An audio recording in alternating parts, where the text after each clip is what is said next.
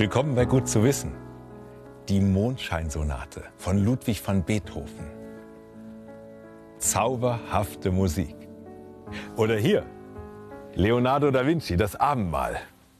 Ein echtes Meisterwerk. Genauso wie das hier, Rembrandt.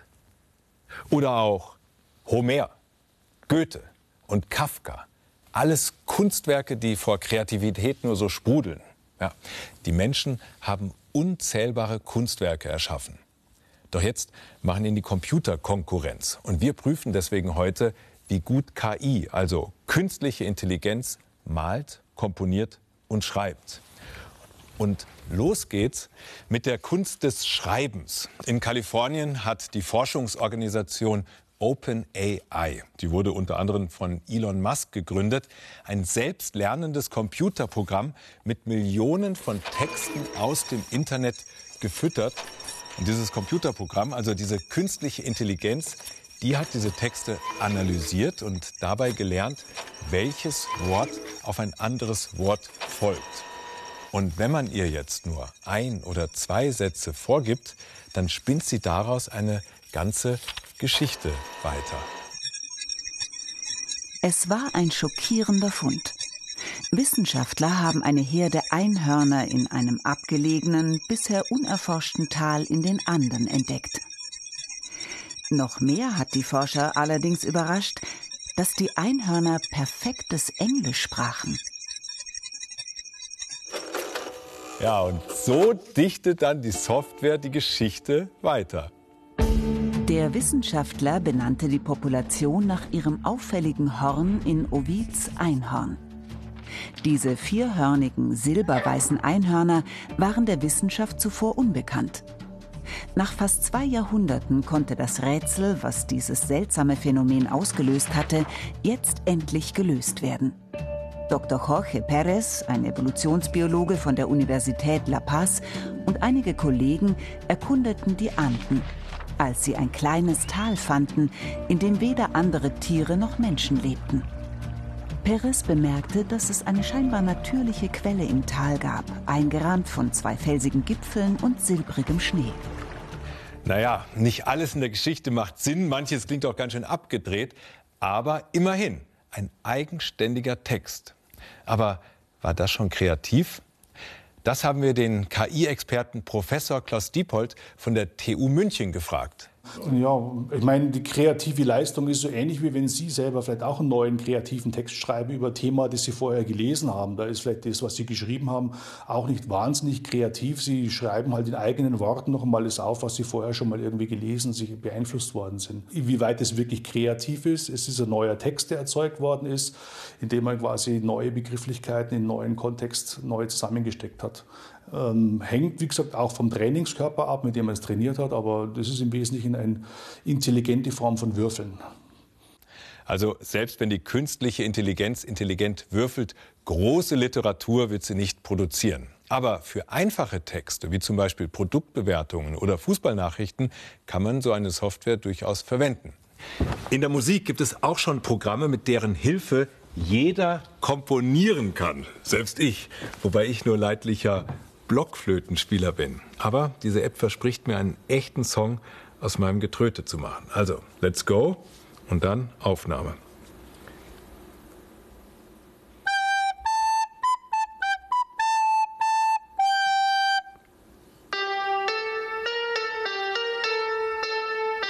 Okay, passt. Jetzt noch ein bisschen Zutaten.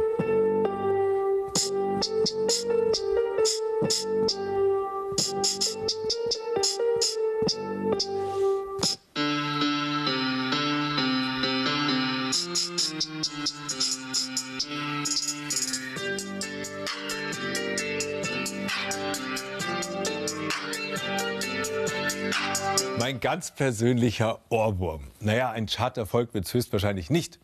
Aber KI-Kunst kann in anderen Bereichen durchaus finanziell erfolgreich sein. Letztes Jahr hat das Auktionshaus Christie's ein Bild versteigert, das von einer KI gemalt worden ist, zu einem sagenhaften Preis. Für über 430.000 Dollar wurde das Bild Edmond de Bellamy versteigert. Das Künstlerkollektiv Obvious hatte die KI mit Bildern gefüttert und so lange optimiert, bis ein Bild herauskam, mit dem es zufrieden war. Auch hier ist die KI also noch stark von den Daten abhängig, mit denen sie trainiert wird. Ich denke, es gibt verschiedene Formen der Kreativität, ähm, sozusagen die rekombinierende Kreativität, wo man versucht, eben ähm, aus dem ähm, Raum der Möglichkeiten eben neu auszuwürfeln, neu auszusuchen, neu zu erzeugen äh, bei festgegebenen Regeln. Was transformative ähm, Kreativität wäre jetzt wirklich einen Sprung zu wagen, also das, was man oft sagt, ja, was vollkommen Neues zu schaffen. Ob ich jetzt als äh, Pablo Picasso anfange, plötzlich kubistisch zu malen, was vorher nicht gegeben hat, weil er die Regeln des Malens sehr gut kennt und versteht und dann einfach die Regeln bricht, bewusst bricht. Das wäre zum Beispiel eine Sache, wo sich ein Rechner sehr schwer tun würde. Sieht also so aus, als ob der nächste Picasso doch noch ein Mensch aus Fleisch und Blut sein wird und keine künstliche Intelligenz. Aber die selbstlernenden Systeme, die werden immer besser und einzelne Ergebnisse, die kann man durchaus herzeigen. Hier, dieser Rembrandt, den habe ich am Anfang ja gezeigt, da habe ich ein wenig geschummelt, denn den hier hat sich eine künstliche Intelligenz ausgedacht, die darauf trainiert worden ist, den perfekten Rembrandt zu malen. Und der hier, ja, der ist jetzt wirklich von Rembrandt persönlich gemalt. Der Kunstexperte erkennt es am Pinselstrich. Für mich sehen beide meisterlich aus. Aha, auch hier steht der Frühjahrsputz wieder an. Der ist für viele von uns nach wie vor ein Muss. Naja, gerne putzen wahrscheinlich nur die wenigsten. Wir Deutschen kommen durchschnittlich gerade mal auf drei Stunden Haushaltsreinigung pro Woche. Und leider kann ich niemandem das Putzen abnehmen. Dafür habe ich jetzt aber ein paar Profi-Tipps für den Frühjahrsputz, die wirklich gut zu wissen sind. Und Moment mal, hier vorne, da ist auch noch was staubig. Wochenende, Frühlingsanfang. Eigentlich will Bene Kerbel in die Berge, aber Spinnweben in den Ecken, Fenster dreckig, der Boden eine Katastrophe. Zeit für eine Generalreinigung. Aber womit anfangen? Mit dem Boden? Auf keinen Fall, sagt Fachhauswirtschafterin Heike Pietsch. Mit den Böden sicherlich nicht. Dann hätte man ja zum Schluss den Boden schmutzig und müsste ihn nochmal machen. Man reinigt von oben nach unten, vom Sauberen ins Schmutzige. Aber ich glaube, ohne lange zu reden, fangen wir jetzt mal an. Heike Pietsch wird Bene heute beim Großputz coachen. Der Student will lernen, wie man richtig putzt. Bad, Fenster und Böden haben sie sich vorgenommen. Wir wollen wissen, wie groß der Unterschied zwischen Putzmuffel und Putzprofi ist und werden Zeit und Qualität der Arbeit messen. Ja, ich sehe schon, Bene, das ist euer Stiefkind, oder? Das ja. hat man nicht so gerne. Hm? Immer das der mit den Bahnen, ja. Ja. Okay, aber das kriegen wir auch hin. Bevor es losgeht, ein kurzer Blick in Benes Putzmittelarsenal. Eine Parkettpflege. Ja, das ist gut, dass wir damit beginnen. Wir haben gar kein Parkett. Das, was hier ist, ist Laminat. Und in dem Fall ist die Parkettpflege für uns völlig uninteressant. Bene hat gut 20 verschiedene Putzmittel. Viel zu viele. Heike Pietsch empfiehlt gerade mal drei Helfer. Ein Spülmittel, einen Allzweckreiniger und Zitronensäure fürs Bad. Der Rest kann weg. Das kannst du alles entsorgen, beziehungsweise nach und nach aufbrauchen, damit es mhm. nicht ungefiltert ins Abwasser kommt. Wenn du die drei hast, hast du alles, was du brauchst. Ja, Wahnsinn, kann man noch gleich Geld sparen. ja, das kommt noch dazu. Die Putzmittel putzen auch nicht von alleine. Die Arbeit ist beim Tätigen, nicht in der Flasche. Stimmt natürlich. Ein paar Helferlein gibt es in der Flasche aber schon. Tenside stecken in den meisten Reinigungsmitteln. Sie besitzen einen fettliebenden Schwanz und einen wasserliebenden Kopf. Dadurch sind sie Mittler zwischen Wasser und Fett. Tenside packen die Fetttröpfchen ein und zerkleinern sie. So können sie dann weggespült werden. Und los geht's mit Aufgabe 1: Fenster putzen. Heike und Bene haben mehrere Hilfsmittel zur Auswahl. Mikrofaser- und Baumwolltücher, Zeitung, Abzieher und Glasreiniger. Beide entscheiden sich für Tücher, Abzieher und Wasser mit einem Spritzer Spülmittel. Heike nimmt dafür eine kleine Sprühflasche. Jeder bekommt ein Fenster. Wir nehmen die Zeit. Los geht's.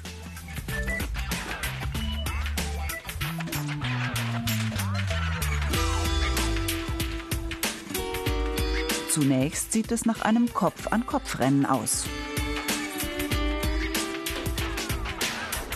Doch dann, Fertig. nach 2 Minuten 44. Bene braucht eine Minute länger. So. Fertig. So, zeig mal her. Bist du zufrieden mit deinem Ergebnis? Also für das, dass ich nie Fenster putze, ja. Auf alle Fälle. Kleiner Tipp. Bitte. Wenn du so ein Tuch nimmst, statt es so zu knödeln, Ja. hast du viel mehr Fläche. Also 16 Mal diese Fläche. Ja, das stimmt. Brauchst du weniger Tücher, kannst du dir eine hochwertige Mikrofaser leisten, musst du nicht die alten Geschirrtücher nehmen. Okay. Tust dich leichter.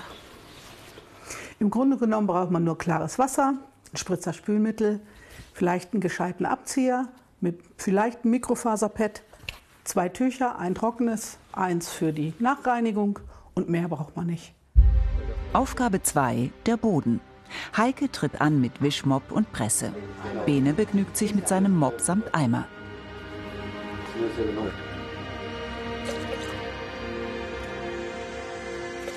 Doch der Student gibt sich siegessicher. Ich brauche nur Wasser und meinen Lappen. Gut, dann lassen wir es drauf ankommen. Ja, bitte.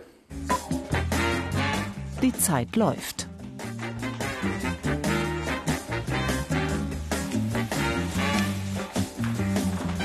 Hängt sich voll rein.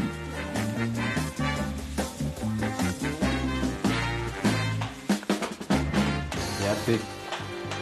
Er braucht nur eine Minute drei Sekunden. Ist ein paar Sekunden schneller als Heike. Fertig. Ich finde, du hast das für einen Laien ganz wunderbar gemacht. Ich stehe deshalb auf meiner Presse so, weil man einen Lamin- Laminatboden nur nebelfeucht reinigen darf. Kompliment. Ja, Dankeschön. Du wirst Anfragen kriegen, Bene. Pass auf. Die letzte Herausforderung, das Bad. Wie macht man hier sauber? Das Wichtigste dabei ist, dass man vorher diese äh, Fugen nass macht. Okay. Weil wenn man den Badreiniger, die- diese Säure auf die Fugen trocken bringt, dann frisst mit der Zeit, die Fuge wird immer kleiner, wird weggefressen. Erst befeuchten, dann reinigen. Du hast ein feuchtes Tuch und ein trockenes Tuch und das rote Tuch ist immer für die Toilette. Bei Reinigern mit Säure immer Handschuhe anziehen.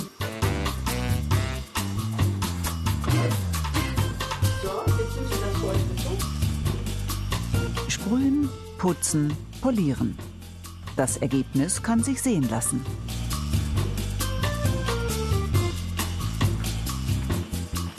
Aber Das mit den Fliesen, das man wieder vor nass macht, ist sehr gut eigentlich, weil man sieht ja hier auch schon, das frisst ja alles rein und das will man ja auch nicht. Und irgendwann geht es dann vielleicht auch kaputt. Und ja, sind schon wertvolle Tipps auf jeden Fall. Also 220.000 Tonnen Putzmittel kaufen wir pro Jahr. Chlorreiniger, Kalklöser, Desinfektionsmittel und, und, und. In vielen Haushalten stehen Dutzende scharfer Mittelchen, die nicht nur die Umwelt belasten, sondern auch zu Allergien führen und die Lunge belasten können. Wenn man Putzmittel versprüht, dann entstehen eben ganz kleine Tröpfchen und die kann man dann ja auch einatmen. Die gelangen dann auf die Schleimhaut, auch in den Bronchien und führen dann dort zu einer chemischen Schädigung der Schleimhaut. Also, den Verbrauch scharfer Mittel möglichst reduzieren und Handschuhe tragen. Doch warum sich überhaupt abmühen mit Böden und Fenstern, wenn es immer mehr und immer ausgefeiltere Haushaltshelfer gibt? Aber sind das nur irgendwelche Spielereien oder tatsächlich nützliche Geräte? Wir haben das mal getestet. Das Geschäft mit den digitalen Haushaltshelfern boomt. 30 Millionen Geräte sind weltweit schon im Einsatz. Tendenz ganz klar steigend. Wir checken drei Mittelklasse-Geräte, die zwischen 200 und 350 Euro kosten. Einen Wischroboter, einen Fensterputzroboter und den klassischen Saugroboter. wahrscheinlich fährt er dann runter, ne? Testgebiet ist wieder die Wohnung von Bene Kerbel. Hauswirtschafterin Heike Pietsch wird die Leistung der Roboterkollegen beurteilen. Los geht's mit dem Saugroboter. Der ist sofort einsatzbereit. Per Infrarot erkennt er Hindernisse und saugt unermüdlich. Kabel allerdings mag er überhaupt nicht. Kommt da nicht raus wieder. Jetzt hängt er aber. Während Robo seine Arbeit verrichtet, essen Heike und Bene ein süßes Teilchen für eine Bröselprobe auf dem Teppich. Kein Problem für den automatischen Sauger. Nach 50 Minuten hat der Roboter das 50 Quadratmeter große Wohnzimmer geschafft. Ist er seine knapp 200 Euro wert? So. Aber jetzt, was sagst du dazu? Ja, war eine schmutzige Wohnung. Aber perfekt, hat äh, gute Arbeit geleistet sogar. Genau, sogar die groben Teile hat er aufgenommen. Ja, Sehr gut. ja, ich bin überzeugt. So, jetzt kommt der. Jetzt bin ich gespannt. Jetzt kann der Kollege weitermachen. Für 350 Euro gibt es einen Roboter mit Saug- und Wischfunktion. Auf seiner Rückseite befindet sich ein Mikrofasertuch. In einen kleinen Tank kommt Wasser. Verschließen und fertig ist das Ganze. Los geht's. Bald ist der Boden feucht. Aber Also er lässt sich nicht gut steuern, manuell. Und er schafft auch nicht den Fleck. Guck mal, er war jetzt zwei oder dreimal sogar drüber. Und der Fleck ist nach wie vor da.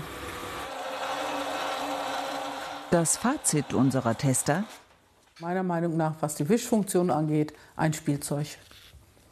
Ja, finde ich auch. Ist eine Geldverschwendung. Und der 350 Euro teure Fensterputzroboter? Die Putzeinheit muss mit einem Saugnapf gesichert werden. Der wird wahrscheinlich an einem Fenster montiert. Achten Sie darauf, dass die Sicherheitshaltung mindestens 1,60 Meter über dem Boden angebracht ist.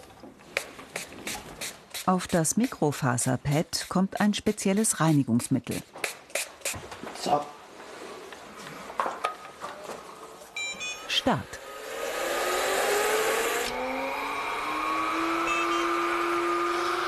Ob das sauber wird, weiß ich nicht, aber es sieht auf jeden Fall interessant aus. Ja, finde ich auch. Sehr beeindruckend.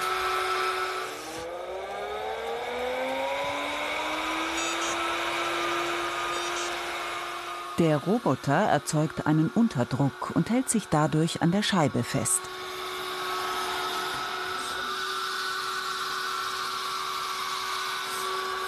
Wenn man große Fenster hat, irgendwie daheim. Ja, Also für mich wird es sich rentieren.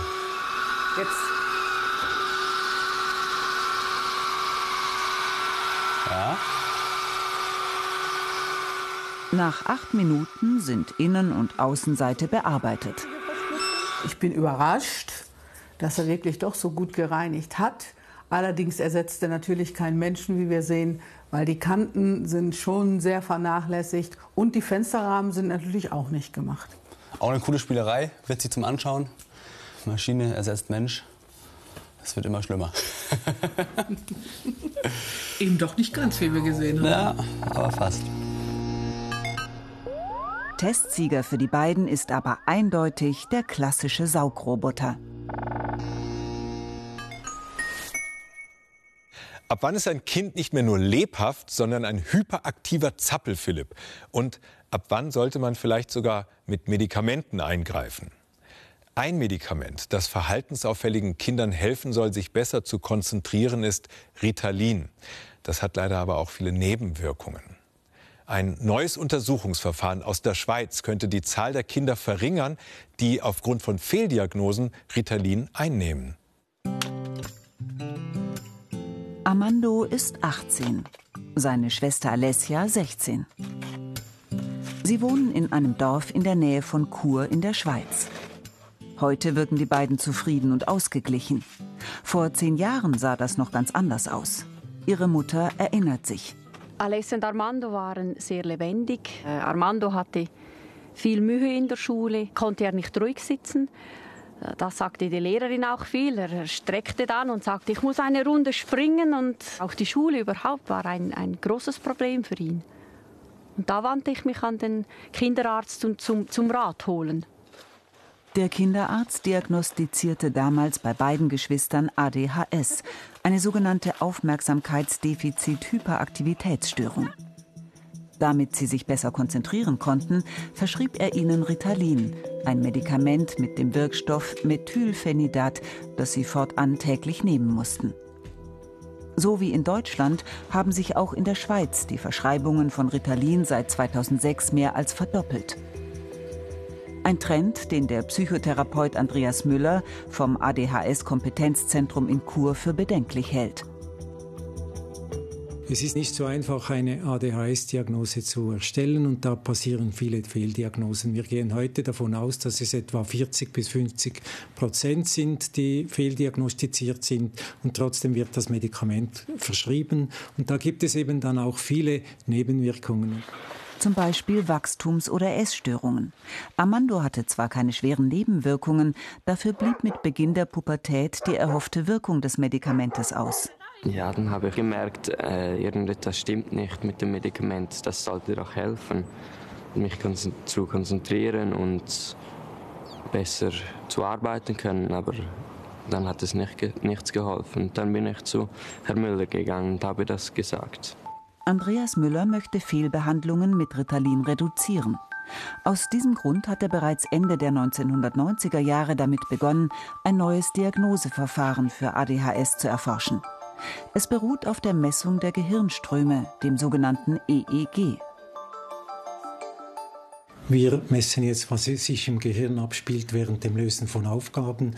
So, wir können auf die Millisekunde genau sehen, was in den verschiedenen Regionen des Gehirns eben passiert. Zum Beispiel bei ADHS ist es eine äh, Dysfunktion im Frontalhirn und da sehen wir genau die äh, Zusammenhänge, die dann eben eine wichtige Rolle spielen bei der Diagnose. Um noch genauere Informationen zu bekommen, hat er in einer Studie zwischen 2013 und 2017 die Hirnströme von 500 ADHS-Patienten untersucht und mit denen von gesunden Menschen verglichen. Das Ergebnis? Aufgrund der großen Datenmenge ist es jetzt uns gelungen, sogenannte ADHS-Biomarker zu entwickeln, und zwar für Kinder und für Erwachsene. Und zusätzlich haben wir auch Subtypen herausgefunden. Und aufgrund dieser Subtypen wissen wir, ob jemand besser auf Ritalin anspricht oder auf ein anderes Medikament besser anspricht. Ritalin wirkt nur bei 60 Prozent der ADHS-Patienten. Armando gehört der Messung nach zu einem der Subtypen, bei denen Ritalin nicht hilft. Anstelle von zappelig, wie als Grundschulkind, ist er nun eher apathisch. Er verliert sich in seiner eigenen Welt und ist unfähig, seinen Alltag zu strukturieren. Deshalb verschreibt ihm die Kinderpsychiaterin Birgit Graf ein anderes, zu seinem ADHS-Subtyp passendes Medikament. Manchmal reicht Psychotherapie einfach nicht aus und da ist es sinnvoll, ein Medikament einzusetzen.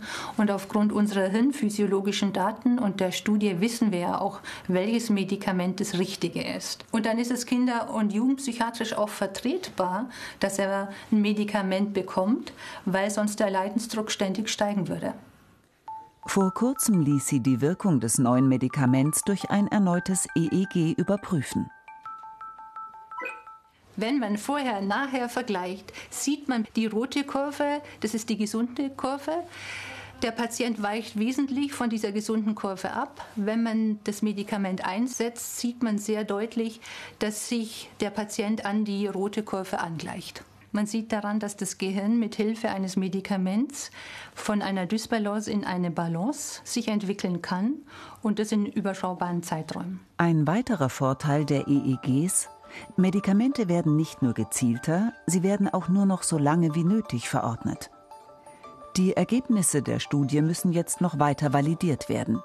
Bislang wird die neue Methode nur in den USA und in der Schweiz als zusätzlicher Mosaikstein zur Diagnostik und Behandlung von ADHS angewendet. So muss Ritalin nur noch dort eingesetzt werden, wo es eben gut wirkt und wo man eine gute Aussicht hat auf einen Erfolg. Ganz kann Armando zwar noch nicht auf Medikamente verzichten, dafür bekommt er jetzt eines, das ihm wirklich hilft. Mit dem neuen Medikament bin ich eigentlich sehr zufrieden. Ich kann mich besser konzentrieren, kann die Aufgaben besser meistern, die, die man mir gibt.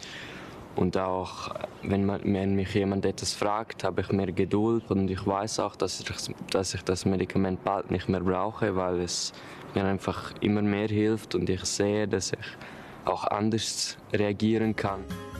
Früher hätte er so ein Konzentrationsspiel nicht durchgehalten. Heute macht es ihm sogar Spaß.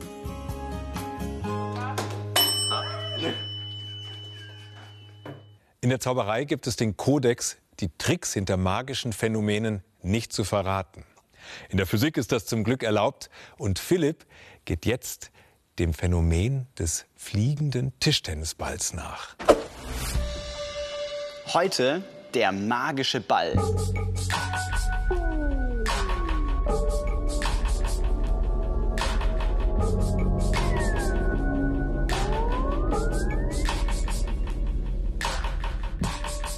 Ja, sieht aus wie eine nette Spielerei, aber dahinter steckt ein handfester physikalischer Effekt. Und was der mit Ihrem Duschvorhang zu tun hat, darum geht's heute.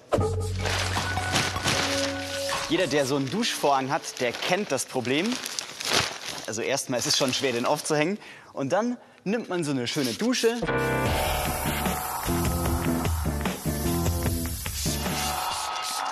Und dann kommt einem dieses Teil immer näher, bis es dann so richtig blöd klebt. Ja, das ist sehr unangenehm und es ranken sich eine ganze Menge Mythen über die Gründe. Warum ist das so? Liegt das am warmen Duschwasser oder lädt sich das Teil elektrisch auf? Ich glaube, wir müssen hier mal ein kleines bisschen genauer hinschauen. Also hier mal ein kleines Modell. Was passiert denn da eigentlich beim Duschvorhang? Wenn da der Wasserstrahl runterrauscht, dann reißt er eine Menge Luft mit. Das simuliere ich jetzt mal, indem ich hier puste. Ich habe gleich noch einen zweiten Duschvorhang.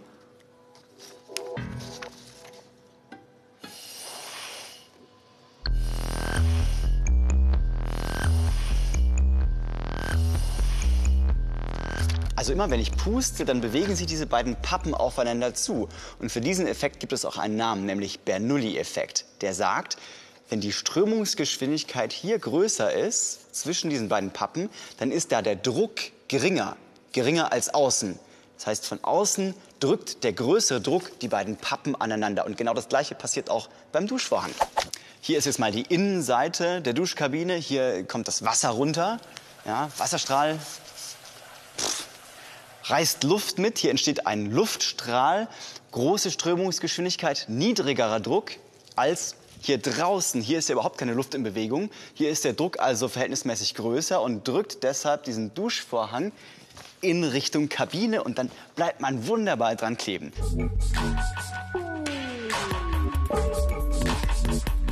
Der Bernoulli-Effekt. Darüber kann man ganze Doktorarbeiten schreiben, wurde auch gemacht. Und es gibt noch ein paar andere Effekte, die hier mit eine Rolle spielen. Aber der Bernoulli-Effekt, der ist schon entscheidend. Übrigens nicht nur für den Duschvorhang, sondern auch für meinen kleinen Zaubertrick vom Anfang. Denn hier in diesem Strom, da fängt sich der Ball und so kann ich ihn richtig steuern.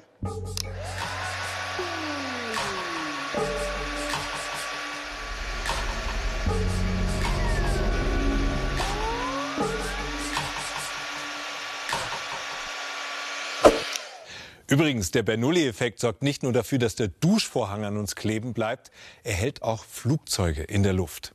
Der Druckunterschied zwischen der Ober- und Unterseite der Flügel zieht und drückt den Flieger quasi nach oben. Gut zu wissen. Und damit danke und bis zum nächsten Mal.